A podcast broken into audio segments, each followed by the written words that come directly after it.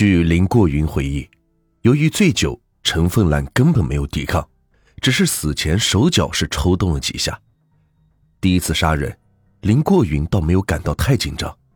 他后来供述，主要是因为仇恨，太讨厌这个女人了，仇恨了，自然就不怕了。杀死陈凤兰之后，林过云开始想要将尸体丢在路边。搬运尸体时，看到穿着暴露的陈凤兰，林过云的变态心理又被激发。他觉得，这不就是一个绝好的摄影模特吗？趁着天还没亮，林过云将车子开到家门口，把尸体扛到家里，塞在了大沙发下面。随后，父亲和弟妹先后起床，草草洗漱就出门上班上学。等家人走光以后，林过云将陈凤兰的尸体。搬回自己的房间，他将尸体身上的衣服脱光，然后摆出国外色情杂志的动作，开始拍照。林过云拍摄的主要是陈凤兰的隐私部位，对陈凤兰漂亮的脸蛋、不错的身材是毫无兴趣。照片里边基本都是女性局部的照片，几乎没有全身或者半身的照片。当时陈凤兰已经死了好几个小时了。尸体关节已经开始僵硬，林过云就用胶带固定肢体。第一次杀人是不怕，拍摄期间的林过云却比较害怕。可以看到，他拍摄的很多照片是模糊的，说明林过云的手在发抖。因为没有经验，灯光靠得太近，将陈凤兰尸体腿部一些皮肤给烧坏。拍摄完照片后。林过云又开始录像，时间很快就到了下午，家人就要回来了。林过云开始考虑要怎么处理尸体。从陈凤兰的小包中，林过云找到了数百的港币，他用其中的五百元购买了一把电锯，赶在家人回来之前，将陈凤兰的尸体切成七块，分别包好。之后，他清理了血迹和尸体残渣。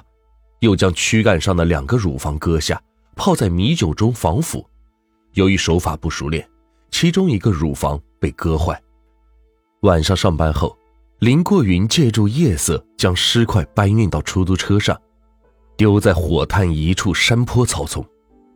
第一次抛尸让林过云是非常紧张，丢了就走。天降大雨，没有人看到他抛尸。随后的几天是连绵的大雨。将部分尸块冲入了城门河，被警方发现。这一次杀人碎尸以后，林过云还是很惊恐的，长达三个月没有敢于作案。林过云回忆，杀死陈凤兰，让我有一种如释重负的快感，似乎将多年积存的变态心理都发泄了，就如同吸毒一样。于是，林过云开始欲罢而不能。杀死陈凤兰后没多久，林过云开始变得焦躁，心中变态情绪又逐步的累积起来。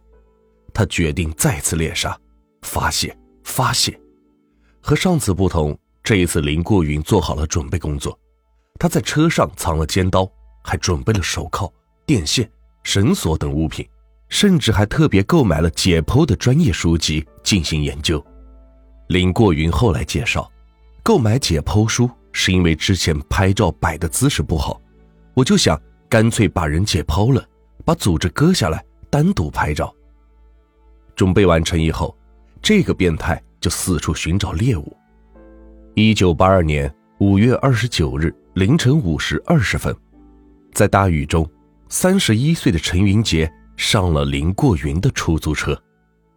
陈云杰是两个孩子的母亲，因家庭拮据，出来在油麻地。惊喜来康乐中心当收银员，林过云觉得陈云杰穿的性感，误以为她也是舞女，动了杀心。车子开到七贤道进海底隧道处，雨越来越大，近距离也看不清人。林过云觉得机会到了，就把车子停到了僻静处，拿出尖刀，谎称抢劫。大惊失色的陈云杰手无寸铁，周边又没有任何一个人。他实在没有办法抵抗，就屈服下来。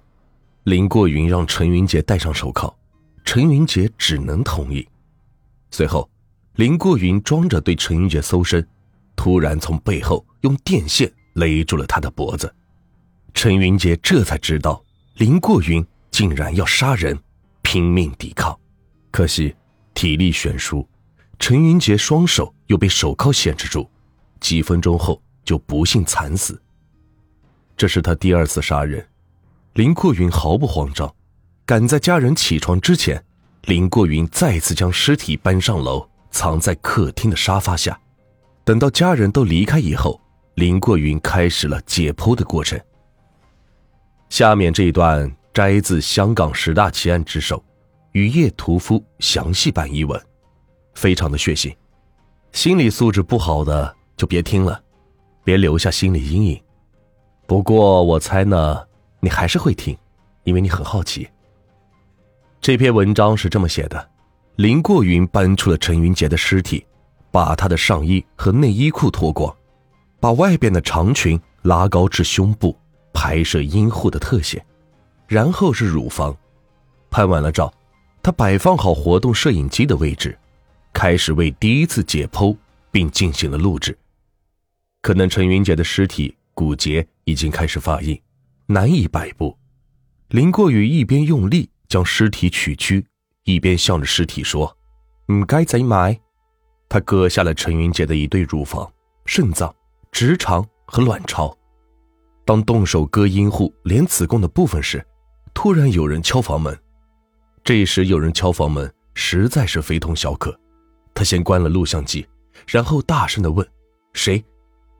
对方一开枪回答，林过云心头始终稍宽，原来是幼弟和幼妹来找他和他同房的弟弟。他让两人等等，事后是收拾一下，差不多十分钟，才把房门是开了一条缝，探头出去看着弟妹离去，因为房中只有他一人，并叫他俩不要随便来敲门。弟妹知情他性格古怪，也就不敢多问，就离去了。林过云舒了口气，继续将阴户连子宫的部分小心翼翼地用解剖刀割下，将乳房摆到陈凤兰那乳房的胶盒内，肾脏、直肠和卵巢就放进一个棕色的玻璃瓶中，用白酒浸着，阴户连子宫就放进另一个白色胶盒，也用白酒浸好做防腐作用。大家看看，可怕不可怕？暖玉都被吓住了，你们还能坚持得住吗？随后，林过云故技重施，将尸体用麻袋装好，趁夜色抬出去放进出租车。期间，曾经有大楼管理员看见他搬运麻袋，却绝没有想到会是尸体。管理员以为麻袋里只是普通的杂物，也就没有在意。回到房间后，林过云闻到有股浓重的血腥味。怕被弟弟发现，他就从厨房拿来清洗剂，将整个地板是擦了一遍。弟弟下班回来，发现地板是焕然一新，就问林过云：“这好好的，你擦什么地？”林过云敷衍：“这地板太脏了，你又不管，我就自己擦擦呗。”当晚，林过云驾驶出租车将尸体丢在铜锣湾大坑道山坡的草丛内，直到林过云被捕时。尸体也没有被人发现。林过云将陈凤兰及陈云杰肢解尸体情况拍照录像带，命名为《严肃的秘密》。杀害陈凤兰以后，变态的林过云更感到非常刺激，欲罢而不能。陈凤兰失踪后，陈家迅速报警，可惜警方仍然毫无线索，案件是迟迟不能侦破。一个月后的。六月十七日凌晨四时，林过云又用同样的手段杀死了二十九岁的梁秀云。梁秀云是某夜总会的清洁工，在金汉酒楼门前的巴士站上上了林过云的车。林过云见他从夜总会出来，误以为他是舞女，决定对他下手。整个过程同之前没有任何区别，梁秀云也被戴上手铐后勒死。尸体被切割成两截，阴部和乳房被割走。这一次，林过云使用了摄影机的自拍功能，从而录下了整个解剖过程，后来成为他的主要罪证。期间，林过云曾经挑出肠子放在口中品尝，又觉得恶心，很快吐了出来。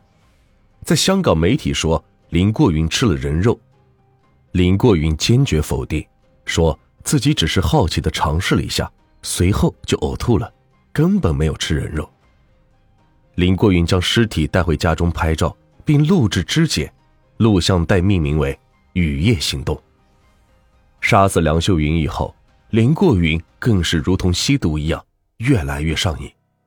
之后半个月，他为了躲避风声，暂时没有作案，不过一直都在寻找着目标。